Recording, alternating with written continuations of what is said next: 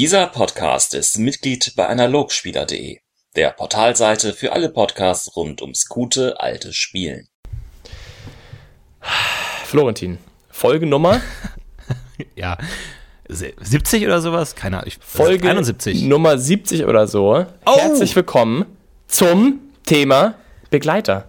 Heute und ich finde ja, Begleiter sind wichtig. Jeder Mensch braucht in seinem oh. Leben einen Begleiter. Wichtige Freunde, die auch ja, die auch, sag ich mal, Termine wahrnehmen, die zuverlässig sind, die loyal sind, Begleiter, die einen durchs Leben führen, die, wenn man sagt, hey, wir nehmen um 18 Uhr auf, dann auch um 18 Uhr da sind. Das sind die Begleiter, die man ähm, haben möchte. Deswegen begrüße ich heute bei uns im Podcast nicht Sigi und nicht Ali. Äh, beide sind nicht erschienen. Ähm, aber das führt uns ja ganz gut ins Thema rein. Denn was macht einen be guten Begleiter überhaupt aus? Ja, aber das Schöne ist, dieses Thema ist ja noch ein bisschen weiter gefasst. Oder ich zumindest werde es weiterfassen. Das Denn dachte ich mir wir, schon, wir ja dass du das Thema weiterfasst. Ich weiß. Wir sind ja in der Fantasy-Welt und da gibt es ja natürlich nicht nur Begleiter. Da gibt es ja nicht nur Menschen, junge gibt Frauen und Männer. Zauberer. Da gibt es ja auch Zauberdinge. Nein, da gibt es natürlich äh, ganz viele Begleitertiere, natürlich. Und wer, nicht, wer kennt ihn nicht, den Begleiter-Djinn? Dann gibt es die ganzen Artefakte, die beseelt sind. Also Och, ich nee. würde ja sagen, Begleiter Ach, komm, allgemein in einem Artefakt zählen, ey. Ich würde sagen, ich würde sagen, Begleiter im weitesten Sinne, das bedeutet alles, was irgendwie denkt. und mit, mit dabei ist auf einem Abenteuer und keine eigenen Spieler dabei hat. Also sprich ein, ein denkendes, äh, begleitendes Dingens ohne dazugehörigen Spieler. Darum ja. soll es ja gehen. Wunderbarer Titel. Hast du schon viel Erfahrung gemacht mit Begleitern? Schon ja, viel? durchaus. Hast du schon mal Charakter gespielt, der gesagt hast, ja, ja, geht. Aber haben wir gemacht. Wir haben schon einiges aus. Wir haben ja schon, wir haben, was wir gemacht haben. Äh, wir hatten natürlich den, den äh, üblichen NSC-Begleiter dabei. Das hatten wir bestimmt schon mal. Irgendwelche Führer im Dickicht oder der Söldner, den man sich anheuert oder dergleichen. Aber auch zum Beispiel jetzt äh, gerade spezifisch auf die Borbara-Kampagne gedacht. Ähm, ich denke, so viel kann man verraten, wenn man sagt, natürlich geht es dort auch um äh, diese großartigen und wichtigen Artefakte, die man, oder wie auch immer man sie nennen mag, äh, die eben als Zeichen beschrieben sind. Ähm, die Namensgeber der Kampagne, auch die würde ich in diese Kategorie packen aber auch oh, so, okay. so, so sowas wie zum Beispiel Hexentiere oder ein Hund, den man dabei hat oder auch Pferde. All das äh, finde ich, und das haben alles peripher mal gemacht und ich muss gestehen, ich bin nie so wirklich warm geworden damit. Äh, und ich habe noch nie so einen wirklichen Anhaltspunkt gehabt. Deswegen finde ich es ganz gut, dass wir jetzt uns diesmal einigermaßen uns Gedanken machen mussten zu diesem Thema. Weil äh, es ist vielleicht immer ganz gut. Aber Pferd finde ich tatsächlich ein sehr schönes Stichwort, weil ich finde, es repräsentiert sehr gut eine Spieleart von Begleiter. Wir haben nämlich in der Kampagne auch Pferde bekommen und ich habe mir natürlich direkt ausgesucht, wie sieht mein Pferd aus, welchen Namen gebe ich denen, was hat das für Sonderfertigkeiten, habt ihr alle rausgeschrieben? Und mittlerweile ist instant tot, ne? Das Pferd ist tot. weiter. Und mittlerweile ich weiß ehrlich gesagt nicht, wo es ist, weil du hast dann so ein Pferd und dann du fällst in ein magisches Portal, du bist in einer Minderglubule, du wirst gerade gerettet, es wird schwarz, du wachst auf, du bist irgendwo, du denkst dir wo ist mein Pferd? Und mittlerweile, ich weiß es wirklich nicht. Ich weiß wirklich nicht, wo mein Pferd gerade ist.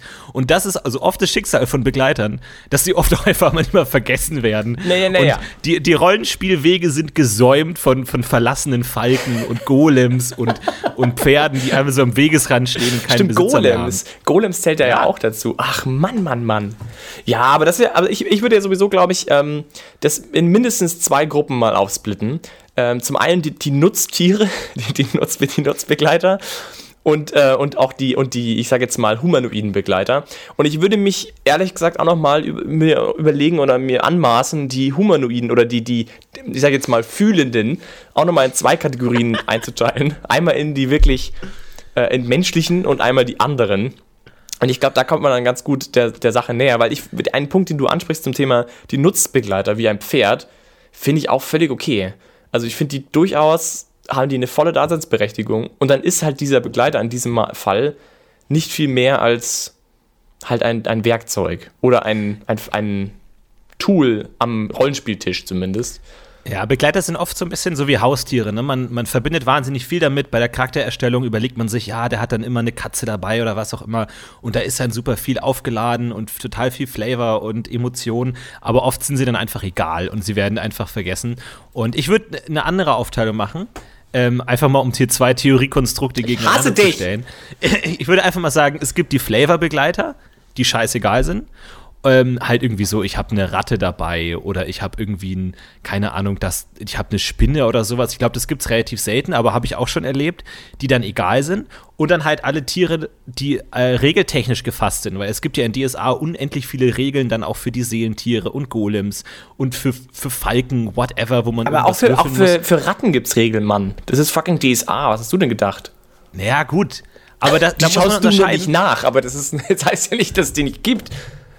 Und das ist dann auch so ein Ding, ich finde, je nützlicher ein Begleiter ist, desto größer ist sein Einfluss auf das Spiel natürlich, aber so, ähm, damit kommen dann andere Dinge einher, wie zum Beispiel, dann ist es auch in Gefahr, wenn irgendwas passiert, wenn es wirklich nützlich ist.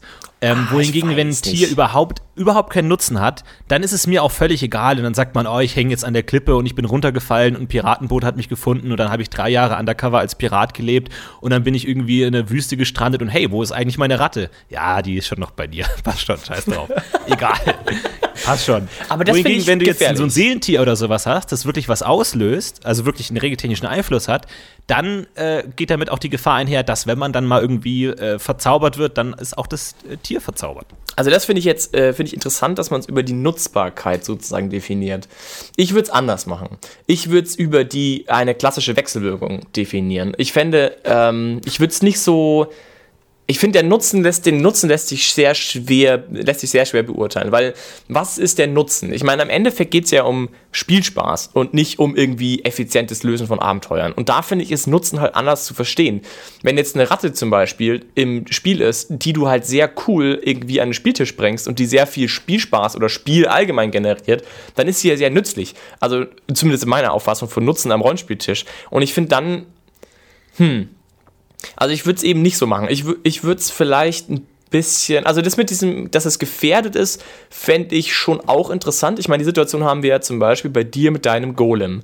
Du hast einen Golem dabei, der relativ viel kann, und auch sehr nützlich ist, also im Sinne von äh, in deinem Verständnis von Nutzen. Und da zum Beispiel würde ich schon so weit gehen und sagen, der ist auch gefährdet deswegen, weil er sozusagen wirklich Probleme löst, aber er ist ja nicht Teil des Spiels. Also du verwendest ihn ja wirklich nur als Werkzeug. Und, ja, absolut. Nee, und deswegen finde ich, und da, da finde ich es dann wieder okay, wenn du sagst, es ist ein Werkzeugbegleiter, dann ist natürlich auch ein Werkzeug kann kaputt gehen. Aber wenn es ein Fluffbegleiter ist, der eben am Spieltisch stattfindet, dann finde ich, muss er nicht unbedingt gefährdet sein, um Sinn zu machen wenn du weißt, was ich meine. Nee, überhaupt nicht. Aber ich hatte jetzt gerade die Erfahrung mit einer Spielerin, die eben ähm, Begleiter ähm, in ihrem Abenteuer haben wollte als ihre Figur. Und die hat mir dann davor immer geschrieben: so, ah, was mache ich denn, wenn das stirbt? Und muss ich dann immer Zauber wirken, dass ich das Tier schütze und so? Und wie mache ich das denn? Und ich habe geschrieben: du, scheiß drauf, das wird nicht sterben, das passt schon, weil es ist reines Flavor. Das heißt, wenn jetzt wirklich alle irgendwie runterfallen oder das Schiff untergeht, dann überlebt es schon irgendwie, das passt schon. Ähm, nur weil es eben als Flavor-Charakter auch nicht wirklich Nutzen hat. Klar kann man es immer als Plot-Element dann auch irgendwann sterben lassen oder so.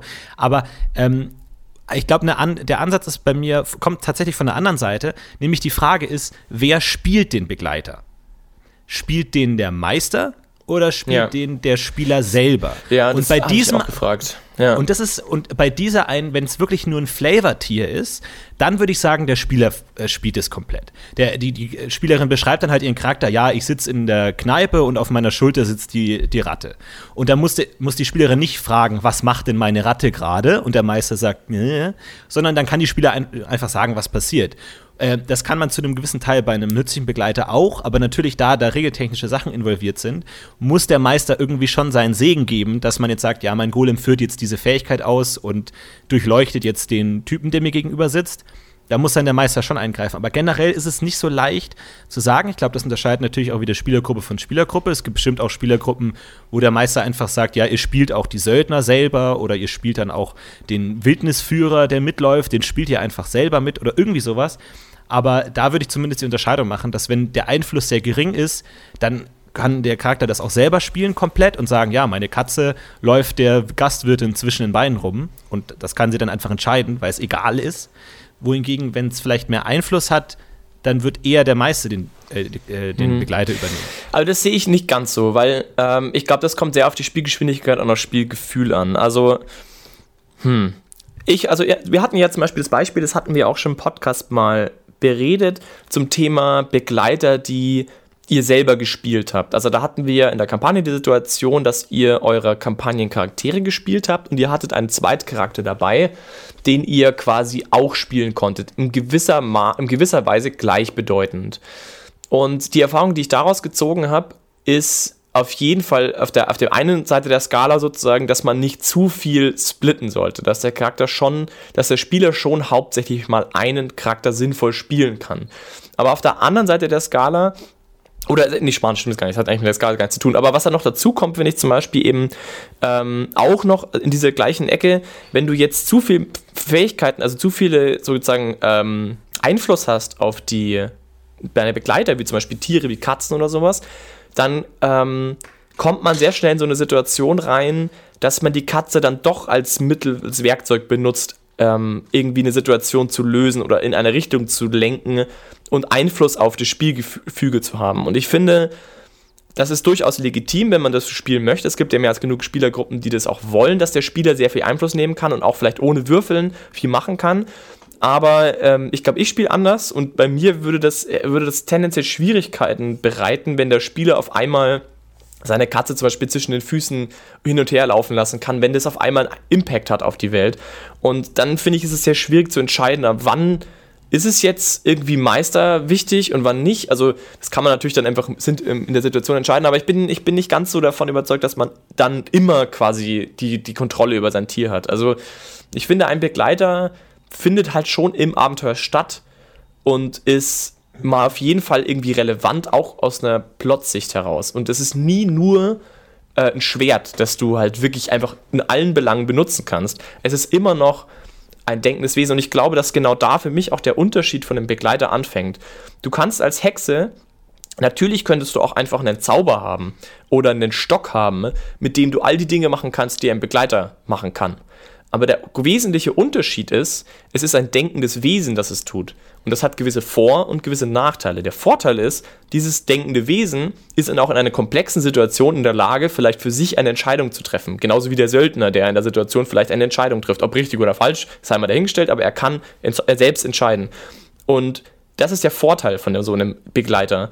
Der Nachteil ist aber natürlich, dass, diese, dass du nicht die Kontrolle über ihn hast, sondern dass er auch in einer, sag ich mal, Situation, die dir dann negativ erscheint ähm, oder dir, dir zum Nachteil sozusagen agiert. Und ich finde, das ist ein ganz elementarer Teil eines Begleiters. Und den, das würde ich eben vor allem an erster Stelle stellen. Und deswegen würde ich von, also in der, in der Strukturierung, glaube ich, tendenziell auf ein Wechselwirkungskonzept gehen und sagen, mein Wunsch für einen Begleiter, also es gibt die, die, die völlig Banano-Begleiter, die Pferde. Äh, wenn man jetzt nicht vorhat, mit dem Pferd zu spielen, dann darf das auch einfach dabei sein. Das finde ich völlig in Ordnung. Aber sobald ein Begleiter an den Spieltisch kommt und auch, sag ich mal, für Fluff und für wirklich effizient da sein soll am Spieltisch, muss der Begleiter auch genug Struktur haben, genug Substanz haben, dass er auch auf den Spieler wirken kann. Dass er nicht nur dabei ist und Dinge tut, die der Spieler von ihm will, wie liebes Seelentier, geh jetzt mal darüber, mach XY oder lieber Hund, lauf jetzt mal zwischen den Füßen von denen durch, sondern dass der Hund oder dieses Seelentier auch Dinge tut von sich aus, ähm, die der Spieler vielleicht nicht gut finden würde. Und eine Möglichkeit, die ich da sehe, wäre zum Beispiel, ähm, dass man eben Charakterzüge zum Beispiel vergibt ähm, wäre eine Idee. Oder dass es der Meister macht, aber das ist natürlich das andere Extrem. Also irgendwo dazwischen würde ich es aber wahrscheinlich schon ansiedeln. Ja, ich glaube, es kommt dann natürlich auch stark darauf an, wie wichtig der Begleiter ist. Bei einem Seelentier von der Hexe ist natürlich das Extrembeispiel, wo ich auf jeden Fall dem Spieler viel Kontrolle ähm, zurechnen würde, weil ich glaube, wenn der, der Meister den Begleiter kontrolliert oder das Spiel jetzt nicht so viel Kontrolle hat, geht das Ding irgendwann unter einfach. Es wird einfach vergessen. Weil der Meister hat ohnehin so viel zu tun, dass er nicht immer darauf achten kann. Und äh, keine Ahnung, ich habe jetzt zum Beispiel, mein, mein, mein Charakter ist gedacht, ich habe eine total ähm, eigensinnige, verrückte Katze dabei. Die hat überhaupt keinen Einfluss aufs Spielgeschehen im Sinne von regeltechnisch. Die beißt niemanden, die lenkt niemanden ab. Aber ich habe den Charakter der Katze ist Teil meines Charakters. Und wenn jetzt, keine Ahnung, ein Dämon taucht auf, dann würde die Katze den Dämon anfauchen. Und dass es irgendeinen Einfluss hat, nur als Charakterisierung, wenn man sich die Szene vorstellt, dann ist das der Effekt. Und alle sagen, wow, das ist ja eine verrückte Katze, wo hast du die denn her? Warum ist sie so verrückt? Bla bla bla bla. Aber es hat überhaupt gar keinen Einfluss. Aber da, glaube ich, ist der Meister nicht in der Lage, oder es interessiert den Meister vielleicht auch nicht gut genug, dass der Meister immer, wenn irgendwas passiert, immer beschreibt, ja, ein äh, riesiger, äh, stinkender Mann kommt auf euch zu und die Katze äh, versteckt sich hinter dir. Du würdest es nie so mit beschreiben, weil es dir wahrscheinlich im Endeffekt egal ist. Aber ich verstehe deinen Punkt total gut, dass der Spieler sich natürlich auf seinen eigenen Charakter fokussieren äh, muss. Und eigentlich alles, was den Spieler aus dem Charakter zieht, ist eigentlich blöd. Und man will nie aus einer direkten Rede raus, um zu sagen, ja, währenddessen, ähm, keine Ahnung, schaut meine Katze angewidert den NSC an. Einfach weil ich das will als solche Beschreibung. Aber es, also es ist wirklich nicht ganz leicht. Und ich bin mir auch nicht hundertprozentig, wie es ist. Ich finde es aber auch natürlich gut, dass wenn der, der Meister als Plot-Element das gut einsetzen kann, dass, keine Ahnung, er will jetzt irgendeine bedrohliche Situation aufbauen, dann schon kurz bevor es losgeht, äh, irgendwie, keine Ahnung, man sagt, okay, deine Katze wird irgendwie nervös oder äh, schaut sich beängstigt um. Natürlich ist es irgendwo auch ein Effekt, den man nutzen kann, aber jetzt mal rein als, als, als Flavor-Element kann man das ja auch irgendwie nutzen. Aber im Endeffekt äh, habe ich da noch keine gute Lösung gefunden und ich finde, es spiegelt sich auch darin, dass Begleiter oft einfach egal sind. Und das ist ja eigentlich nicht der Sinn der Sache. Ähm, aber die, meine Erfahrung ist es wirklich auch so, dass es oft einfach völlig egal ist und man irgendwann sagt, sag mal, hattest du nicht mal einen Falken dabei? Ah ja, stimmt, ja, ja, der ist. Ja, also ich glaube, also zum, zum einen zum Thema Meister, der da mitwirkt bei der Kampagne, die ich ja eben Meister benutze ich das Stilmittel ja sehr stark.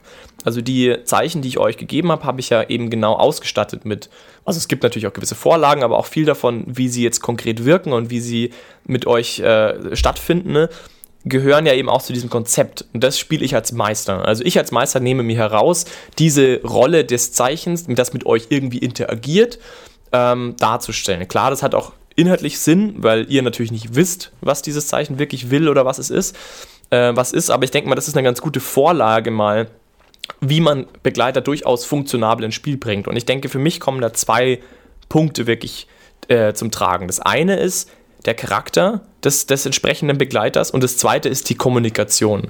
Das sind zwei für mich getrennte Dinge.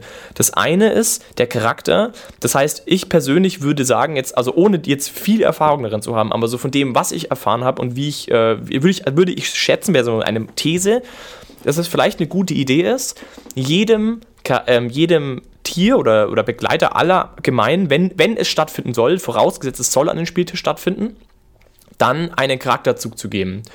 Ich, natürlich könntest du es auch beliebig komplex machen, ihnen auch deutlich mehr Charakterzüge geben und derlei, aber ich, vielleicht ist es gut, mal mit einem anzufangen. Einen Charakterzug. Das heißt zum Beispiel, der Söldner ist spielsüchtig. Äh, oder die Ratte ist irgendwie neugierig von mir aus. Es sollte was sein, mit dem ihr was anfangen könnt, weil jetzt jemand, ihr als Spieler, der dieses, dieses, äh, dieses Begleitertier oder was auch immer ins Spiel bringt, müsst, müsst es ja dann im Endeffekt auch spielen. Da stimme ich nämlich dir zu. Im allgemeinen Falle sollte es ja Spieler spielen, denke ich.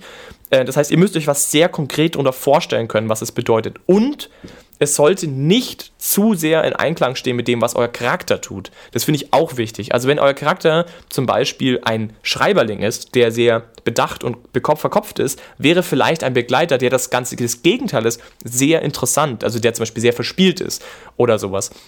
Und mit diesem Charakterzug im Kopf könnt ihr ihn also jetzt handeln lassen. Das heißt, ihr kommt in eine Situation und überlegt euch, was würde ich tun, wenn ich jetzt neugierig wäre, dann lasst ihr euer Tier handeln. Und wenn ihr das oft genug tut, schleicht sich ein gewisses Selbstverständnis in die Gruppe ein, wie dieser Begleiter agieren wird. Und er gibt euch auch ein bisschen, sage ich mal, einen schnellen Zugang zu, was könnte mein Begleiter tun in diesem Moment. In einer Taverne könnte ein Hund sich mit einem anderen Hund irgendwie äh, und äh, bellend durch, durch die Gegend bewegen. Das ist jetzt kein großes Ding, aber es gibt ein Bild, es gibt eine, eine Idee. Genau, das wäre ich das eine. Und das andere, würde ich sagen, ist, ist auf jeden Fall Kommunikation. Bei vielen Tieren, denke ich mal, ist das selbsterklärend, aber es ist nicht immer klar, wie dieser Begleiter mit dem Charakter oder mit der Spielergruppe kommunizieren wird. Das heißt, es könnte ja, wenn es jetzt ein Mensch ist, auch bedeuten, dass er vielleicht sich nicht gut ausdrücken kann. Dass es als Beispiel ein grumpy Söldner ist, der nicht über seine Probleme spricht, zum Beispiel. Und deswegen äh, seine Kommunikation darin besteht, dass er sich betrinkt, wenn er traurig ist oder sowas. Ähm, oder aber auch, dass er dich immer direkt konfrontiert mit deinem, mit dem, was er hat. Oder dass er, ähm, oder wie auch immer, oder dass er vielleicht nicht sprechen kann, schon sprechen kann. Das könnte ja vielleicht für so Hexentiere wieder relevant werden. Wie konkret, wie artikuliert dieser Charakter seinen Gefühlsausdruck in die Spielergruppe bringt. Und ich glaube, wenn man die beiden Dinge definiert, hat man eine ganz gute Chance, auch spontan irgendwas aus dem Hut zu zaubern und dieses, diesen Begleiter irgendwie in, zu Leben zu erwecken. War so meine Idee. Ja, auf jeden Fall. Ich würde da eigentlich als Meister auch dann immer fragen, was äh, der Charakter mit diesem Begleiter bezwecken will. Also, also man hat ja oft das, das Gefühl, dass Spieler sich dann auf irgendwie so Gimmicks einfach zu ihrem Charakter dazu nehmen, einfach weil sie die Idee gerade lustig finden, aber dann nicht wirklich viel dahinter steht und einfach dann sagen, ja, ich habe halt das und das dabei. Und das sind dann die, die am ehesten äh, hinten rausfallen und die irgendwann keinen mehr interessiert. Ähm, sondern das, glaube ich, da würde ich dann wirklich, wenn, wenn ein Charakter einen Begleiter hat, wirklich fragen, warum was, was, was soll das? Was gehört da dazu? Was ist da die Geschichte dabei? Und wie stellt sie es vor? Wie soll das passieren? Aber ähm, ja, es, es, ist schwierig. Ich hätte gerne die, die ähm, Meinung eines erfahrenen Hexenspielers äh, gewusst, äh, wie das ist da mit diesem Hexen äh, Seelentier, ob das auch so ist, dass es irgendwann untergeht oder ob das irgendwie immer dabei ist und man das immer mitspielt. Aber ähm, also meiner Erfahrung nach ist das einfach sehr spieleabhängig, denke ich mal. Also ich glaube, was du sagst, ist genau richtig. Wenn du es als Zusatz zu deinem Charakter siehst, also sprich, ich bin ein tierlieber Charakter und ich habe auch deswegen Tiere dabei, dann gehen sie, glaube ich, unter. Aber wenn du es als Kontrapunkt zum Beispiel anlegst zu deinem Charakter oder als Ergänzung, dann, glaube ich, funktioniert es deutlich besser. Also wenn es schon ingrained ist, quasi in das, wie dein Charakter auftritt, wenn es schon Teil von dem ist, wie du denkst, dass er stattfindet, dann wird es bestimmt besser funktionieren. Aber ich, was, was sagst du denn zum Thema ähm, wirklich egale Begleiter, sage ich jetzt mal? Fluff, äh, nicht, mal, nicht mal Fluff-Begleiter, sondern eben zum Thema, ich bin, ich bin irgendwie, keine Ahnung, tierlieb und habe drei Ratten dabei, weil, bäh, und mit denen gehe ich halt vielleicht vier bis 18 Mal um, aber eigentlich sind die egal. Findest du das ein Problem am Spieltisch oder würdest du sagen, mein Gott, wenn das halt, wenn das halt irgendwie, dann der eine hat irgendwie einen komischen Hut auf, der hat halt drei Ratten dabei. Ja, wahrscheinlich, ja. Ich glaube schon. Ähm, ich glaube irgendwann, ich meine, das ist ja, wie, wie oft äh, sich Spieler irgendwelche Dinge überlegen, man dann irgendwelche wichtigen Amulette hat oder irgendwie dann Teil einer zerrissenen Flagge dabei hat oder irgendwie irgendeine wichtige Feder am Hut hat oder irgendwie so ein Kram. Aber das sind dann, äh, eher dann Sachen, wo der Spieler sich selber drum kümmern muss und einfach sagen muss, okay, das gehört zu dir dazu und jedes Mal, wenn du deinen Charakter beschreibst, dann kannst du ja beschreiben, hey, ich habe drei Ratten dabei, aber wahrscheinlich würde man es irgendwann vergessen, aber es, so ist mir das jetzt eigentlich auch noch gar nicht so direkt vorgekommen, aber das würde ich dann, da wäre es mir dann echt egal. Und natürlich als Meister bei der ersten Gelegenheit sterben lassen. Also direkt, ja, der Ork hat jetzt leider dich verfehlt, aber leider genau die Ratte von der Schulter gesäbelt, leider. Eine der drei. Blöd, blöd gelaufen. Drei Leben. Blöd gelaufen. Aber ähm, was sagst du denn zum Thema Loyalität? Weil es ist ja die klassische Version, sag ich mal, irgendwie dieses abzubilden, diese, diese Begleiter-Spieler-Interaktion. Wie, wie ist denn da deine, dein Gefühl dazu? Ja, hauptsächlich regeltechnisch eigentlich. Ich glaube, das ist ja dazu gedacht, einfach um auf irgendwas würfeln zu können. Und ähm, ich glaube, da ist es dann auch sinnvoll. Die, die Frage ist, ich, ich kann mir immer nicht vorstellen, dass irgendjemand ein Tier hat mit wenig Loyalität irgendwie. Man, hatte ich, halt hatte so eine komische gewusst. Situation, weil Warum ist es dann dabei? Verstanden. Warum willst du es dabei haben? Ja, aber also, das ist zum Beispiel ja genau der Punkt. Also bei dem Charakter, wo ich das zum Beispiel ganz bewusst gemacht habe, habe ich halt einen streunenden Hund quasi genommen und für mich ist das deswegen Teil des Charakterkonzepts, weil ich eben das ganz spannend finde, die Vorstellung, dass ein Hund, der ja doch durchaus relativ groß und auch ein bisschen gefährlich ist, einfach mal Amok läuft. Oder sozusagen nicht Amok läuft, aber Dinge tut, die ich nicht kontrollieren kann, um meinen Charakter zu Situationen zu zwingen, die ich vielleicht sonst nicht machen würde. Die Frage ist natürlich, wie konsequent ich das dann umsetze, natürlich. Das aber, aber, da ist es aber steuerst so, du das dann? Also, oder Im wie, Grunde wie ja. Das? Aber ich hatte gehofft, also meine Hoffnung war, dass die anderen Spieler das übernehmen. Also, dass ich das quasi etabliere, dass dieser Hund ähm, macht, was er will und dass ich mich nicht wirklich durchsetzen kann und dass die anderen Spieler das dann übernehmen. Aber das hat nicht stattgefunden. Ne? Also quasi okay. ein, ein Gruppenhund. Aber das also der Spieler sagt dann, hey, dein Hund hat mich gebissen. Ja, jetzt und nicht brutal. also das so ist kein, kein böswilliger Hund, aber eher im Sinne von, der, äh, ja, genau, dass du halt die Kontrolle ja, dein Hund hat mein Mittagessen weggefressen. Zum Hier, Beispiel. Was ist, was ist, da los? Ja, genau. Sowas in die Richtung. Mhm. Ähm, Interessantes Konzept, wenn das, glaube ich, wirklich jeder weiß, dass es so eine Art äh, Meta-Charakter ist, der bei allen dabei ist und der anfängt als der Hund gehört dir und irgendwann gehört der Hund der ganzen Gruppe oder ist als inoffizielles Mitglied dabei, kann, kann funktionieren, aber ja, ist schwierig. Oft, oft ist, ist sowas einfach dann wird vergessen. Ich glaube, man kann es man kann's gut nutzen und ich glaube, die Idee ist nett, äh, das so, so einzusetzen, gerade dann irgendwie über den Umweg einen Charakter in die Gruppe zu bringen, der vielleicht ähm, sonst ein bisschen schwer reinpassen würde. Aber ich glaube, weiß ich nicht, für Spieler, die da Bock drauf haben, glaube ich, mit einem Charakter auf unkonventionelle Art umzugehen, um das dann einzusetzen. Und glaube ich, kann funktionieren, aber kommt dann auch stark auf die Gruppe an. Also bei uns hat es ja. eben nicht wirklich funktioniert. Lag, also mal schauen, ob sich das noch dann vielleicht doch nochmal im Laufe der Zeit etabliert, aber bis jetzt nicht. Aber ich, das kann, vielleicht liegt es auch einfach am falschen Ansatz. Ja, vielleicht müsste man es nochmal deutlich in die Gruppe tragen. Aber ich meine, es scheitert wieder am selben Problem. Im, Im Endeffekt willst du als Spieler nicht aus deiner Comfortzone. Das ist das Problem. Die allermeisten Spieler, und da schließe ich mich genauso ein, sind sehr gut äh, zufrieden in ihrer Comfortzone und wollen gar nicht, dass irgendwie jemand anders sie zu da irgendwie rauslockt oder zu sehr, zu sehr aus diesem Konzept rausbricht. Und wenn du halt sagst, hey, der Hund hier ist dafür da, euch aus eurem Comfortzone-Projekt raus zu, äh, zu dann macht es halt einfach keiner. Und dann, ne. Kommt drauf an. Ich meine, es kommt drauf an, was die Comfortzone ist. Also, wenn man jetzt irgendwie arroganten Adligen spielt, der eigentlich ständig nach Gründen sucht, die anderen fertig zu machen in der Gruppe, kann man sowas ja gut einsetzen. Irgendwie, hey, dein Hund stinkt, äh, irgendwie, hau ab, ähm, der, der kläfft mich die ganze Zeit an. Ja, dann schon, aber schon also, also, ja, da musst du aber halt genau da reinpassen. Wenn du halt sagst, ich bin ein ambivalenter Tier-Okay-Mensch, dann ist es halt einfach völlig egal. Also dann hast du da keine, ja, keine edgy Punkte irgendwie. Hattest du nicht auch mal einen Bronjan, der Hunde dabei hatte? Ich hatte einen Bronjan, der hatte alles Stimmt. dabei. Der hatte mehrere Pferde und, und, alles Mögliche. Aber da zum Beispiel. Perfekt ich, für die Folge. Da bin ich vielleicht auch. Ähm, da hatte ich ja sogar einen Spieler dabei, sozusagen. Also da war ich ja sogar noch mit Begleitung von Menschen auch noch. Also ich, ich glaube, da äh, bin ich aber eben besonders, ich, ich versuche solche Tiere dann auch durchaus ins Spiel zu bringen. Das ist dann Teil meines Spiels. Also ich habe dann auch Freude daran, meinen Charakter irgendwie die Tiere pflegen zu lassen und mit dem Hunden zu irgendwie zu interagieren oder sowas. Das ist dann für mich irgendwie klassisches, äh, sag ich mal, Nichtstun. Aber das, gut, das muss ja, also das geht, für die Leute, die das tun, denke ich mal, ist das Tier eh, also ist der Begleiter sowieso wunderbar. Jeder, der sich quasi einfach in seiner Off-Time mit seinem Tier befasst zu 100% und auch in Extremsituationen an, mit dem Tier zusammenspielt, glaube ich, funktioniert der eh eigentlich immer. Bräuchte nicht eigentlich einen separaten Spieler, der nur die Hunde spielt?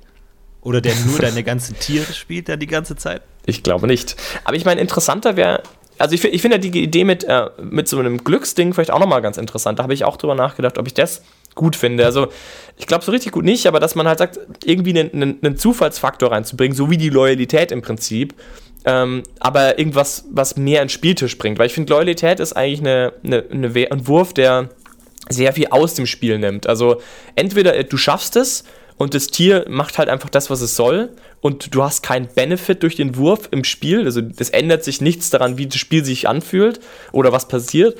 Oder du schaffst es nicht und es ist einfach nur, dem, nur scheiße. Also in allermeisten Fällen zumindest. Wenn du sagst, hey, ich habe die Idee, wie ich dieses Problem oder was ich jetzt machen könnte, liebes Tier, tue, dann würfelst du Loyalität, das klappt nicht und denkst, ja geil, okay, cool, macht er nicht, fuck you.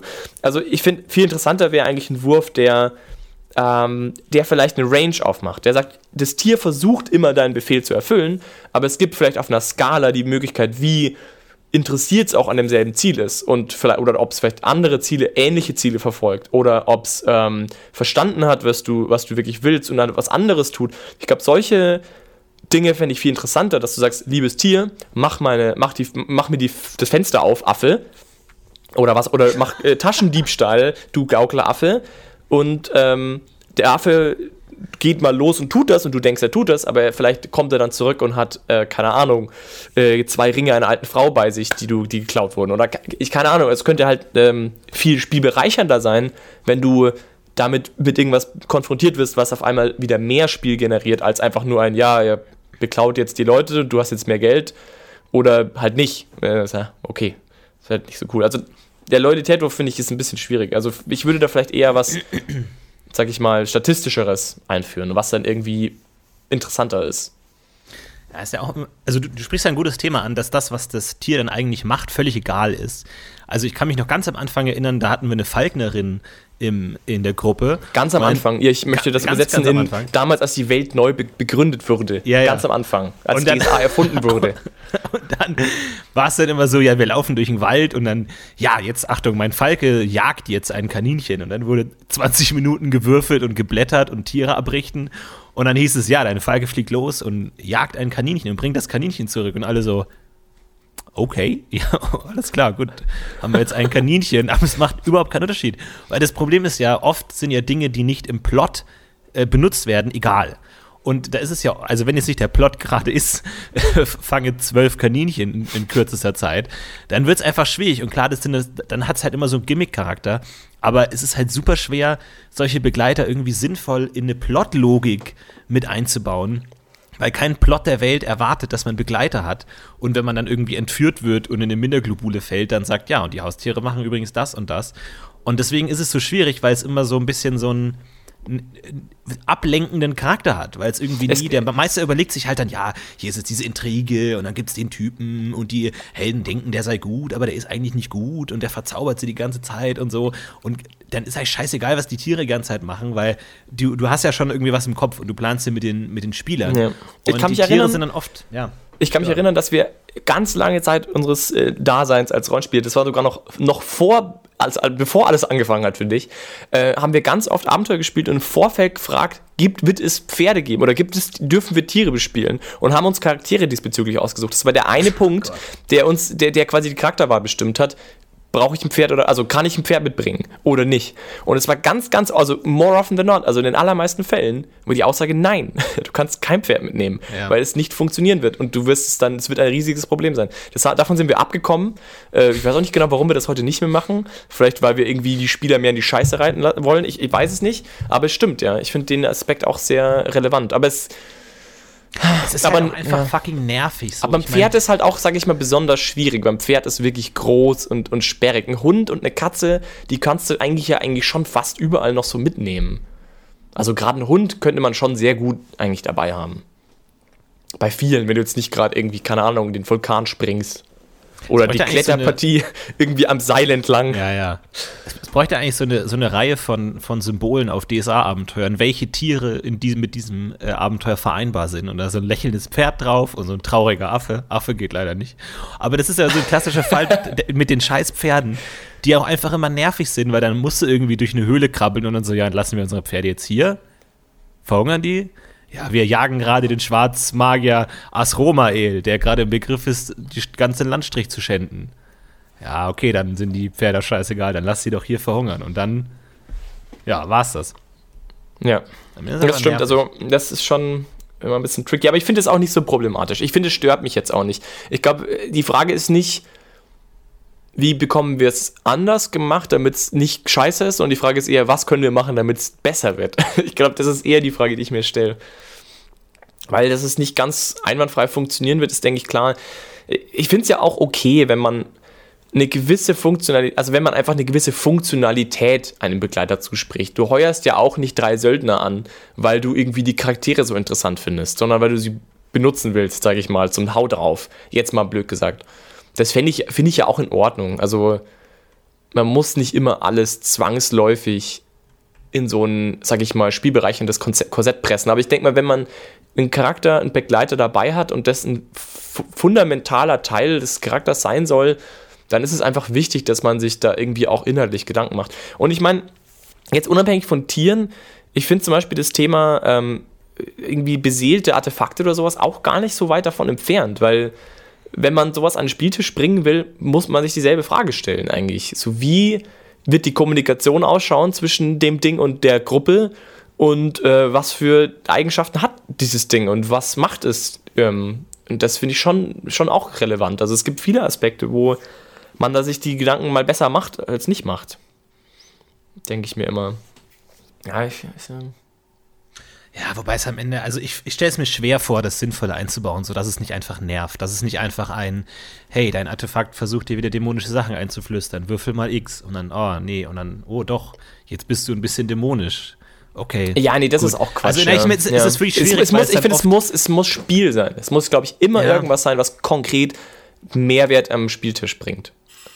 Und das ist, glaube ich, die große Herausforderung.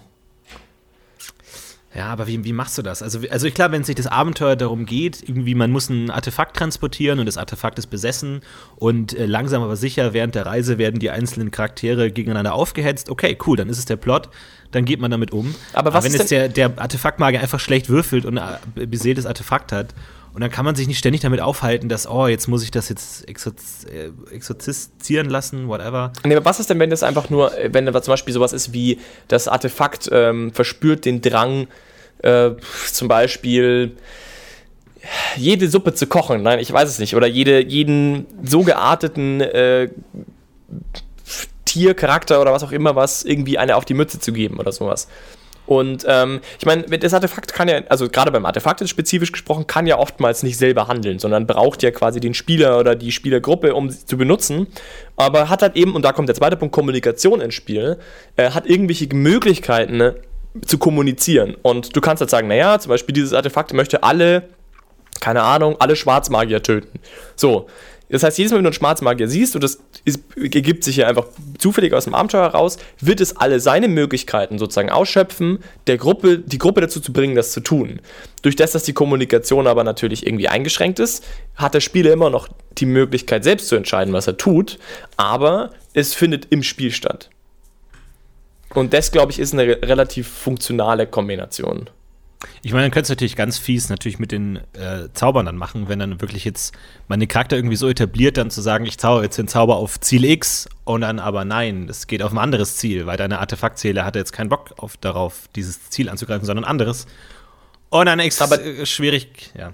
Ja, aber das ist halt, glaube ich, wieder der Punkt, wo du bei dem Loyalitätwurf bist. Das ist, glaube ich, einfach nicht so wahnsinnig schön. Also, das ist einfach nicht so schön, wenn du sagst, ja, ich möchte den angreifen entweder ich greife ihn an und das findet, wie gesagt, nicht im Spieltisch statt, oder du greifst jemand anders an und du bist enttäuscht, weil du denkst, ja, toll.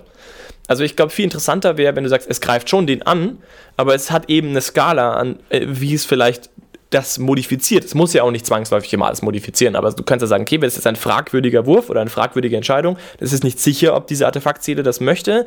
Also gibt es einen Wurf und der entscheidet zum Beispiel, ob, es, ob er vielleicht irgendwie noch was anderes dabei macht oder ob er nur so und so viel Kraft in den Zauber wirkt und was anderes erreicht, was ihm irgendwie wichtiger ist, oder dass er irgendwie super stark zaubert und viel mehr als drei Punkte benutzt, als es eigentlich sollte, oder so weiter so Sachen. Also solche Dinge könnten ja auch noch ins Spiel kommen und dann auf einmal hast du wieder ein bisschen was im Spiel stattfinden. Also ich, ich denke mal, das ist, das ist der interessante Weg, aber ich glaube, wenn du jetzt ein Artefakt anschaust, das eine gewisse Zauberfähigkeit hat, wie zum Beispiel Zaubere ein Feuerball, dann musst du nicht unbedingt diesen, diese Fähigkeit auch noch regulieren. Also ich finde, die Fähigkeit darfst dann schon haben. Dafür hast du es ja.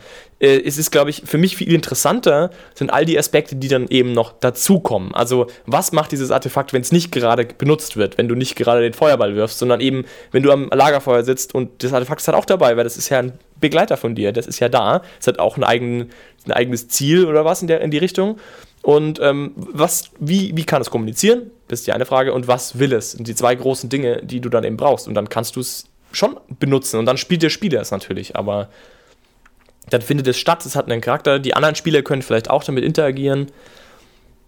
Also ich finde, das beste Beispiel ist eigentlich dein Geode, äh, sag ich Geode? Nein, dein Golem. Dein Golem? Geode. Dein, dein, also ich finde, dein Golem ist ja genau, finde ich, äh, ein sehr gutes Beispiel dafür, wie es nicht am Spieltisch stattfindet. Also der ist ja auch angelegt als Tool und ist ja auch von seiner ganzen Art her sehr, sehr, sehr werkzeughaft, aber ich, man muss auf jeden Fall festhalten, dass er nicht am Spieltisch stattfindet. Du benutzt ihn, wenn du ihn brauchst und das war's. Ja, absolut. Es ist, sag ich mal, ein Schweizer Taschenmesser. Punkt. Ja. Ja. Aber also, das ist halt die Frage, ähm, wie. Naja, gut, stört dich das? Oder würdest du sagen, das wäre, man kann da mehr rausholen? Weil das also ist halt auch die Frage, wie man es rausholen. Ich meine, was ich jetzt als Speißer mache, ist, ich versuche mehr rauszuholen, indem ich es gefährde und sage, okay, dein Golem als dämonische Entität hatte eine gewisse, einen gewissen Einfluss sozusagen von den Dämonen und da er nun mal auch mit Dämonenpaktierer umgeht, gibt es eine gewisse Gefahr. Das ist, was ich bieten kann, aber ich finde es jetzt auch nicht problematisch, aber ich denke schon, dass man dem auf jeden Fall noch Tiefe geben kann. Und dann vielleicht könnte man dann diesen Gefahrraspekt wieder rausnehmen und sagen, naja gut, dann ist der egal, aber ähm, du bringst es irgendwie anders ins Spiel. Also ich denke schon, dass es eine, eine Sache ist, die man noch mehr ins Spiel bringen kann, wenn man möchte. Aber das ist jetzt halt so das, das Ding, ähm, der, der, der Golem wird ja komplett von dir kontrolliert. Ich sag ja immer, ich befehlige meinem Golem XY, Würfel und dann beschreibst du, was passiert. Ja. Das heißt, ich selber kann ja eigentlich gar nicht Einfluss nehmen und jetzt sagen, keine Ahnung, der, was weiß ich, ist jetzt gerade unterwegs oder ist jetzt neugierig und äh, guckt sich um oder äh, krabbelt mir in den Ärmel oder was auch immer. Also ich meine, das könnte ich natürlich machen, da würdest du jetzt wahrscheinlich nicht protestieren, aber das, da muss man sich dann halt klar sein, wer den kontrolliert und was man damit bezweckt. Ja. Ich glaube, das ist auch immer eine Frage der, der, der Stimmung. Also in der Kampagne finde ich es halt persönlich einfach sehr passend, äh, aus meiner Warte, dass ich euch sehr viel kontrolliere, was um euch rum passiert, weil ich das Gefühl habe, dass ich euch da ein bisschen mehr auch lenken möchte oder, sag ich mal, dramaturgisch führen möchte. Das ist aber meine persönliche Entscheidung. Ich glaube aber, dass es auch viele Abenteuer gibt oder auch Gruppen gibt, wo das eben nicht so ist. Also die Frage, die du da stellst, wer kontrolliert, ist, denke ich, sehr individuell davon abhängig, in welchem Kontext du dich bewegst. Das stimmt schon. Ich bin mir auch nicht ganz sicher bei den Golem, wenn der jetzt irgendwie neugierig wäre, ob das dann irgendwie das dann konkret ablaufen würde. Ich glaube, es ist immer auch davon abhängig, wie du ihn spielst. Ich meine, du als Spieler siehst ihn ja auch als Schweizer Taschenmesser. Warum, wie sollst, also warum sollte er dann was anderes sein? Also es ist halt so. Und, und dieser konkrete ja. Golem ist ja auch so gebaut. Also noch dazu, den hast du ja auch erschaffen selbst. Also der ist ja auch wirklich so gedacht kann man jetzt ja, diskutieren, das konkrete ob Golem Problem, ich meine, wir müssen jetzt nicht über Golems reden, weil es ein Riesenthema ist, aber da ist halt oft das konkrete Problem, dass man es irgendwie verstecken muss. Weil man ähm, jetzt halt in der Welt nicht einfach so mit einem Golem rumlaufen kann, eben du hast es angesprochen, dämonische Natur und sowas. Und dann wird es halt irgendwann schwierig und man muss das ständig erklären und so. Und dann ist ja auch noch langsam und so. Deswegen habe ich eigentlich immer nur Golems gebaut, die ich einfach in die Tasche stecken kann. Wo ich mir um das einfach überhaupt keine Gedanken machen muss, weil ich einfach sage, ja, ich stecke es einfach in die Tasche, niemand fragt danach, niemand weiß davon und es gibt nie Probleme. Und dann ist ja irgendwie klar, dass es dann einfach zu einem Werkzeug degradiert und man es weniger äh, wie ein Charakter behandelt, einfach weil es es natürlich nicht ist, weil es in der Form auch, auch nicht sein kann, weil da die Regeln oder die Spielwelt einem einfach so ein bisschen im Weg steht und gerade die Geschwindigkeit oft einfach ein Riesenproblem ist, dass wenn man einfach einen humanoiden Golem hat, der einfach so langsam ist, dass man damit nichts machen kann effektiv und man entweder ständig die Regeln übergehen muss oder einfach sagt, ja gut, ihr rennt jetzt weg von den Räubern, der Golem kommt einfach nicht mit. Und dann, was macht ihr jetzt? Wartet ihr jetzt eine Stunde, bis der angetrappelt kommt, während ihr kämpft oder was auch immer? Dann ist es immer so, so, so, so blöd, weil oft bei DSA ja auch es immer diese enormen Regeln gibt.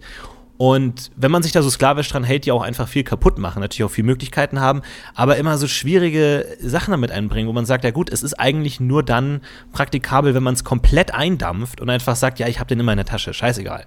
Alles andere ist egal und man dann eben natürlich leider aber auch viel verliert. Aber jetzt habe ich zum Beispiel auch ein Abenteuer selber gemeistert, wo es auch einen Golem gab, der eben humanoider Golem immer dabei war und der hat mir als Meister immer gute Möglichkeiten gegeben, irgendwie dann einfach so als, als Sidekick oder vielleicht auch als Comic Relief irgendwie ähm, dann da zu agieren und durch den man so durch Meistersicht halt auch immer so ein bisschen kommentieren konnte, was die Gruppe gerade macht, dass wenn die Gruppe sich gerade streitet, man halt sagt, ja, der Golem guckt von einem zum anderen und weiß gerade nicht, was los ist, man das halt immer gut ähm, kommentieren kann, das eigentlich schon immer gut ist.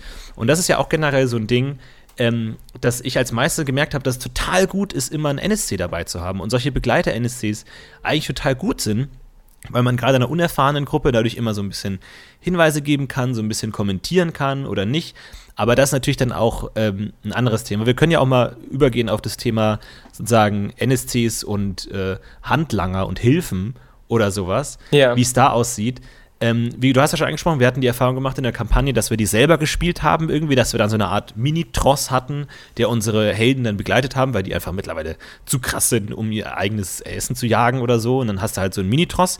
Und das hat ja an sich ganz gut funktioniert, aber ist halt auch sehr beschränkt. So mehr als ein Abenteuer, glaube ich, ist das immer schwierig, weil dann passieren Dinge, wo das dann einfach nicht mehr passt, weil es yeah. nicht ins Abenteuer passt. Aber ähm, wir hatten auch schon Wildnisführer und sowas, ähm, die dann auch du übernommen hast. Ähm, wo, wo, ich mir auch frage, also du hast es gerade sowas wie Söldner anheuern ähm, angesprochen, was ich generell immer vermeiden würde als Meister, das einfach nie zulassen würde und sagen, ja, leider haben alle Söldner die Seuche in dieser Stadt, blöd, ciao. Ich würde es never ever zulassen, weil es so nervig ist. Ähm, aber ansonsten auch so Wildnisführer würde ich nie zulassen. Die Gruppe will sich einen Wildnisführer einfach kaufen, weil ich sage, nee, mach dir mal schön selber. Du kannst jetzt nicht hier deine AP, wo du schön eingespart hast auf Wildnisleben, jetzt irgendwie durch dein Geld rauskaufen. Würde ich nie zulassen. Also das finde ich, find ich ganz spannend, weil äh, ich spiele ja nicht nur DSA, ich weiß, ich ketzer. Es gibt andere Systeme und äh, mit einem anderen System spiele ich momentan eben genau die Situation, dass äh, die Spielergruppe eben sozusagen eine Art Aufbauspiel sozusagen machen kann und eben ganz viele Begleiter sammeln kann. Und das so ein bisschen als, oder zumindest haben sie das für sich so ein bisschen als, als Kernaufgabe auch gesehen. Ähm, da zum Beispiel habe ich das jetzt gemacht, indem ich ihnen einfach ganz klar gesagt habe, ich werde die nur sehr bedingt spielen. Es wird ein paar relevante davon geben, die sie halt als relevant erachten. Die werden Charakter haben, alle anderen sind einfach dabei. Und ich habe ihnen ganz klar gesagt, keiner dieser NSCs wird jemals eine Aufgabe lösen von sich aus. Es ist immer eure Entscheidung. Ist natürlich für die Welt von DSA, über die wir ja sprechen, sehr schade, muss ich gestehen. Es funktioniert in einem System, in dem das angesagt und, sage ich mal, auch vertretbar ist. In DSA, die so tief ist und die so auch Wert darauf legt, realistisch zu sein, finde ich das sehr schade, wenn du irgendwie 15 Leute dabei hast, wovon eine relevant ist und die 14 anderen sind einfach völlig egal und mit Ansage völlig egal, weil dann spielen auch die Spieler mit den Charakteren ganz anders. Und also ich finde es auch schwierig. Ich finde es sehr schwierig. Ich habe auch, ich bin tendenziell immer auch davon zurückgeschreckt, euch sehr viele Begleiter mitzugeben oder mehr mitzugeben, als ich darstellen kann. Ähm, und ich habe es nur selten gemacht und ich bin immer relativ unzufrieden eigentlich, wenn es so ist. Aber wenn ich mal, ich würde schon zulassen, wenn die Spielergruppe das möchte, dann mein Gott, dann kann ich auch nichts machen. Es, es ist schon schwierig, weil äh, man möchte einerseits natürlich eine realistische Welt erzählen, aber auf der anderen Seite gibt es einfach solche, solche Metathemen, die einfach schwierig sind. Wenn du jetzt erzählst, keine Ahnung, ihr müsst jetzt über den krassen Bergpass und das ist der legendärste Bergpass aller Zeiten und super krass und es gibt tausend Legenden. Und jetzt kannst du ja sagen, ja, da kommt man ohne Führer, muss man da gar nicht anfangen. Aber also du kannst es nicht erzählen, ja, die Helden machen das einfach selber und dann hast du deine drei dummen Magier mit Wildnisleben 3 und die würden dann eigentlich verhungern. Aber du willst eigentlich auch nicht, dass sie einen Wildnisführer haben, weil dann macht der alles und wer spielt den und der trifft dann jede Entscheidung. Und dann heißt es, ja, wo nächtigen wir jetzt? Ja, sag doch du, Wildnisführer.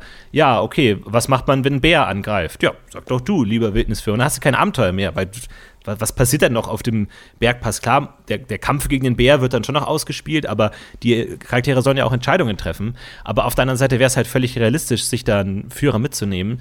Es ist schon wirklich äh, tricky, weil wenn es wirklich Plot-Element ist, es ist jetzt super schwer, über diesen Pass zu kommen, dann ist es schon schwer zu sagen, warum man sich da jetzt nicht einfach Hilfe suchen soll und wie man das dann macht. Weil letzten Endes gibt es immer jemanden, der irgendwas besser kann als ich, aber auf der anderen Seite sagt dann der eine, der so ein bisschen Wildnisleben gesteigert hat, sagt dann, ja, warum habe ich jetzt Wildnisleben auf 6 gesteigert, wenn eh immer nur der Führer würfelt. Das ist dann schon, schon schwierig. Aber ich finde auf der anderen Seite, wenn jetzt ein Spieler besonders gut im Wildnisleben ist und alle Entscheidungen zum Thema Wildnisleben deswegen trifft, weil er halt die beste Probe würfelt, ist es auch nicht interessanter am Spieltisch. Doch klar, der Spieler freut sich. Hey, es hat sich gelohnt, okay. dass ich Wildnisleben Ja, okay, das, das stimmt. Aber unabhängig davon, also jetzt rein von einem rollenspielerischen Impact, finde ich, ist es auch nicht mehr. Wenn du am Ende nur einen Würfelwurf machst, ob du jetzt irgendwie plus eins oder minus eins in der Nacht regenerierst, äh, ob wie gut der Schlafplatz ist, macht es keinen Unterschied. Na Und dann ist es auch wirklich egal dass dann die Gruppe sagt, gut, dass wir dich dabei haben, weil du dich so gut auskennst. Und wenn der sich dann das Bein bricht, sagen alle, oh nein, ohne ihn würden wir es nie auf der anderen Seite wieder runterschaffen. Im das sind schon Fall, wichtige Plotpunkte. Ja, im, im allerbesten Fall. Aber ich finde, dann kann man auch genauso gut sagen, es ist ein NSC und der bricht sich das Bein und das ist genauso spannend. Also ich stimme dir natürlich zu, natürlich ist es viel schöner, wenn es ein Spieler macht. Und ich glaube, dass in den allermeisten Fällen es auch ein Spieler machen wird und eine Gruppe sowieso nur in den Fällen auf einen anderen NSC greifen wird, wenn sie wirklich ernsthaft sich Sorgen machen, dass sie es nicht schaffen. Ähm, du musst den ja auch suchen, finden, bezahlen, was auch immer was. Ist ja auch alles teuer und so. Und ich glaube, den Spielern ist auch bewusst, dass es jetzt nicht die beste Lösung ist, in NSC mitzuziehen. Also, da, also nach meiner Erfahrung ist das gar nicht mal so ein großes Problem. Ich glaube, viel interessanter ist irgendwie eher die Frage, wie kann ich einen NSC mitnehmen, ohne dass es eben völlig, also ein bisschen störend ist. Und das ist für mich eher interessant. Also, wie schaffe ich es, einen Charakter in die Gruppe zu bringen, der was wirklich in die Spiel beiträgt als Meister. Und da bin ich mir auch nicht so wirklich sicher. Also ich habe schon Charaktere gespielt, die halt für eine gewisse Etappe dabei waren. Zum Beispiel kann ich mich erinnern an einen Adligen, den ihr in, auf einem Bergpass gerettet habt und der euch dann für einige Tage begleitet hat, sozusagen als Dankeschön, ein äh, bisschen, oder nicht wirklich als Dankeschön, aber er hat euch ein bisschen begleitet. Ähm, und der hatte dann einfach Geschichten zu erzählen, die dann sozusagen im späteren Abenteuerverlauf wieder relevant geworden sind. Das war so mein Mittel, halt ihn irgendwie reinzubringen, hatte er was zu erzählen und die, die, die Spieler haben gemerkt, es gibt irgendwie was zu hören. Das hat funktioniert, aber dann auch nur für eine sehr begrenzte Zeit. Aber sonst äh, finde ich es auch manchmal sehr schwierig, sinnvolle NSCs auch für längere Zeiträume mitzuschicken, ohne dass es irgendwie dahin ausartet, dass es egal ist und der halt nur ein paar Würfelwürfe macht.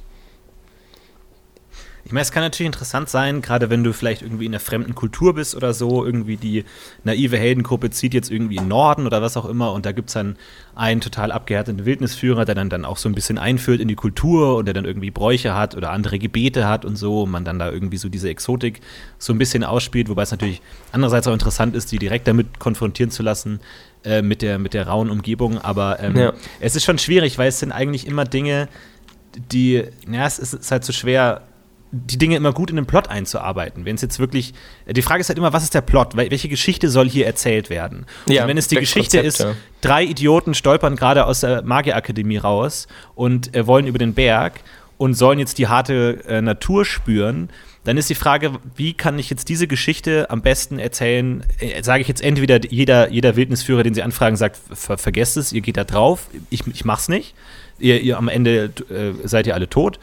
Und dann müssen sie es doch alleine machen. Oder sie haben jetzt irgendwie so einen krassen Drill Sergeant, der sie dann da durchpeitscht und dann eher sozusagen stellvertretend für die harte Natur ähm, das, das sozusagen diese, dieses Plot-Element darstellt. Ähm, oder man verwehrt es ihnen dann einfach und ähm, sie müssen es so schaffen. Es ist schon schwierig. Also ich glaube, ich glaube, wenn ich jetzt darüber nachdenke, die allermeisten NSCs, die ich benutze, benutze ich immer im als Kontrapunkt oder als, sag ich mal, Realitätsanker, glaube ich. Also das mit der Kultur finde ich einen ganz wesentlichen Teil. Ich glaube, ich würde, wenn ich sie jetzt ins Eis schicken würde, schon drüber, also wahrscheinlich ziemlich sicher irgendwie eine Art von NSC-Gruppe dabei haben, die in irgendeiner Art und Weise die Spieler auch, sag ich mal, auf den Punkt zurückholt, was sie da spüren und erleben.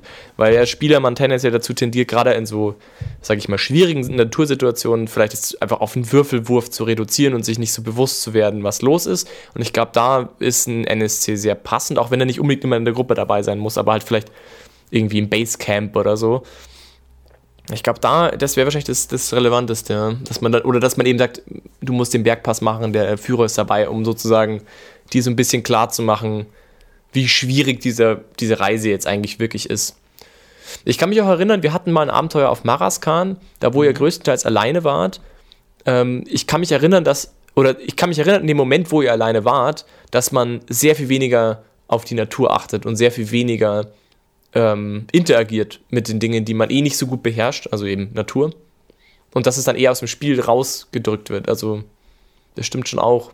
Also, wenn die Spielergruppe jetzt einfach nicht wirklich da jetzt, so wie man selber schon drin ist, dann ist ein NSC natürlich da schon, sage ich mal, so ein, so ein Mittel dazu, ja. Schwierig. Ich finde es auch, ich auch schwierig. Mir fällt da auch keine gute Idee ein, wie man das irgendwie in 100% der Fällen irgendwie machen kann. Wahrscheinlich kommt es auf das zurück, dass man halt individuell sich überlegen muss, wie der NSC passen kann. Klar, ich meine, man kann sich da natürlich immer tolle Geschichten ausdenken und dann genau am Berggipfel stirbt dann der Führer und dann sind sie alle auf sich alleine gestellt und dachten, es wird total einfach und jetzt ist es total schwer. Aber oft muss man ja auch einfach nur über den Pass durch und will nicht aus allem eine riesen, riesen Story machen. Aber, Aber sowas sagen, wie so, so, so, so ein Würfel, Würfelwurf auf zwei Beinen sich anheuern, würde ich generell eigentlich nicht zulassen. Ähm, außer es ist irgendwie komplett unvermeidbar oder man kann sich irgendwas Cooles überlegen, wie man dann noch einen Mehrwert dazu gibt. Also ich glaube auch an der Stelle wieder muss ich unterscheiden. Es gibt halt da den Plot-Charakter, der aus einem geschichtlichen Grund da ist und der, finde ich, funktioniert ganz anders, weil der muss nicht irgendwie besonders funktionieren, der wird vom Meister gespielt und fertig, weil der hat ja eine gewisse Plotaufgabe und es gibt auf der anderen Seite den spielerinduzierten Charakter, den auch, den auch die Spieler spielen. Also wenn zum Beispiel die Spieler sagen, hey, wir wollen einen Söldner anheuern, weil das ist ihre verkackte Aufgabe, den vernünftigen Söldner zu spielen, sage ich jetzt mal blöd gesagt, eigentlich, wenn ich jetzt drüber nachdenke. Ähm, und dann finde ich, kommt wieder die Diskussion, also kommt wieder die Sache von vorhin ins Spiel, Thema Charakter, Thema Kommunikation. Würde ich dann vielleicht versuchen, es ähnlich zu machen. Oder könnte ich mir vorstellen, dass es eine gute Idee ist, dass man sagt, naja, man definiert mal mindestens einen Charakterzug von dieser Person und eine Art, wie sie kommuniziert, auf äh, welche Art und Weise sie kommuniziert, mit wem sie kommuniziert und versucht ihn so den Spielern zu geben oder die Spieler sollen sich gleich von Haus, aus irgendwie ausdenken ähm, und die agieren dann mit dem Charakter so gut es geht. Ich meine, das wäre wahrscheinlich die ja. hm, ich kann, also ich kann mir, ist, Möglichkeit. Ich habe es mir auch überlegt, ob man dann nicht einfach sagt, die Spieler spielen den Söldner selber, aber ich kann mir nicht vorstellen, wie das vernünftig aussehen soll. Eigentlich ich würde es generell einfach nicht zulassen. Dass sie sich ja wirklich jetzt sagen, oh, wir haben jetzt gerade das heilige Artefakt verkauft, haben jetzt 1000 Dukaten und kaufen jetzt drei Söldner. Würde ich dann einfach sagen, nee, ist nicht cool, macht keinen Spaß. Weil dann es, Kämpfe äh, dauern ewig, ich spiele den nicht, ihr spielt sie nicht, sie nerven nur. Was, was, äh, was soll da draus werden? Ja, ich, ich meine, das, ich, ich mein, das, das muss ich, glaube ich, zwangsläufig anders sehen, einfach weil ich natürlich, wenn der Spieler das machen möchte, ist das natürlich okay, aber ich glaube auch, dass DSA das falsche System ist, um wirklich effizient mit Begleitern umzugehen. Das glaube ich auch. Ich glaube, es ist einfach nicht dafür. Also jetzt menschliche, sage ich jetzt mal, menschliche Handwerks- oder, oder Kampfbegleiter, die wirklich einen Menschen ersetzen und wirklich, sage ich mal, Menschenkomplexität an Aufgaben über, äh, über, beantwortet haben, bekommen können. Ich meine, eine Katze ist viel unproblematischer, weil sie halt viel weniger kann. Logischerweise. Ich meine, selbst ein Pferd ist ja schon einigermaßen komplex mit den ganzen Sonderfertigkeiten. Aber selbst das ist ja noch viel, sag ich mal, tooliger, als es jetzt wahrscheinlich ein Mensch ist. Wo ist mein Pferd eigentlich? Ich, ich habe alle, ich hab alle, ich habe mir alle Sonderregeln aufgeschrieben. Leicht, leichter Tritt und sowas. Weiß keine ja. Ahnung, was das, das ist. Hab ich ich habe ja auch äh, Reitercharaktere ohne Ende gebaut äh, mit Pferden und Scheiß und auch die, äh, die, äh, eine andere uns bekannte Rollenspielerin ähm, ganz leidenschaftlich immer zum Thema Pferde und hat da viel Zeit reingesteckt. Am Spieltisch kommt es dann einmal vor. Ich meine, dieses eine Mal ist dann der Oberhammer und die Person freut ja, sich tierisch. Allerdings, ja. Aber ähm, sonst, es ist einfach, Begleiter sind, sind einfach ein Add-on. Das sollte man, glaube ich, auch realistisch sehen. Es sind einfach, es ist quasi der, der, der komische Hut auf dem Kopf eines, äh, eines, eines kecken Adligen, der zwar ganz auffällig und schön ist, aber am Ende nicht wirklich den Charakter ersetzen kann. Interessanterweise ich, hatte ich eigentlich ein ganz gutes Bild von Begleitern, als wir angefangen haben. Und mittlerweile sage ich, Begleiter sind total scheiße. Ich würde nie wieder Begleiter zulassen. Nee, das stimmt nicht. Ich, also ich finde die Sache mit dem äh, Charakter und Kommunikation, finde ich, öffnet eigentlich für mich zumindest einige Türen. Ich finde nur menschliche Begleiter problematisch. Ja, ja, das auf jeden Fall.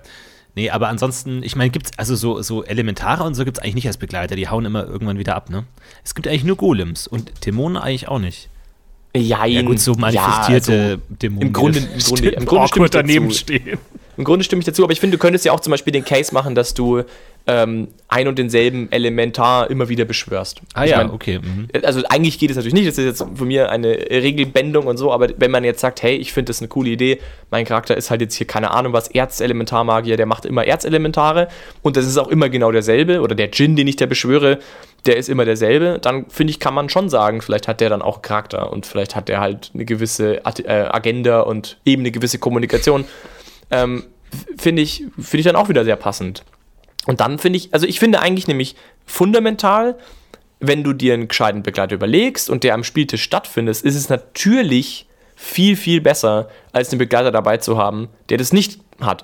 Und ich glaube auch, dass du dich, wenn du sagst, okay, du machst mehr Statistik, du lässt mehr Spielraum zu, den du als Spieler auch nicht zwangsläufig immer kontrollieren darfst. Also das finde ich auch wichtig, dass du als Spieler nicht dein, deine Begleiter zu 100% in der Hand hast und sie im Grunde wirklich nur eine Verlängerung deines Arms sind, ähm, sondern eben einen gewissen Spielraum haben, in dem sie sich bewegen, eben Loyalität, aber ich hätte es ein bisschen breiter aufgestellt, habe ich ja schon gesagt, und dass man sich vielleicht eben ein paar Punkte überlegt, wie das aussehen könnte, dann glaube ich schon, dass es wirklich einen Impact haben kann.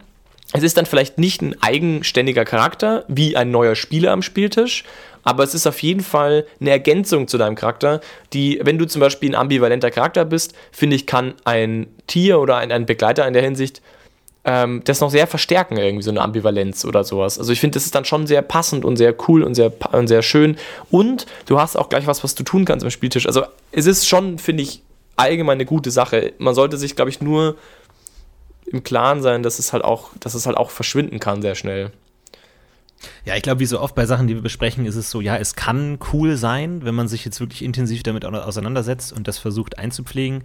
Aber man hat ja oft einfach andere Dinge zu tun und das fällt einem nicht als erstes auf, jetzt irgendwie noch den Begleiter irgendwie cool einzubauen. Aber es ist natürlich möglich und ich glaube, es kann auch gut funktionieren, ähm, weil man eben dann auch eine andere Art hat, Meisterelemente wie den Plot oder irgendwie Stimmungen einzubauen, ohne es jetzt den, direkt den Charakteren zu sagen und man eigentlich auch viele auch gut über diese Begleiter machen kann, dann zu sagen. Also jetzt als Meister Ahnung. meinst du? Ja, als Meister, dass man dann mhm. irgendwie Atmosphären beschreibt, wie die Katze reagiert irgendwie und dass man dann sagt, ah, okay, keine Ahnung, ähm, anders als ständig zu sagen, es, äh, wie, wie, man sonst machen würde. Kann man natürlich auch, auch machen, da ein bisschen Abwechslung reinzubringen.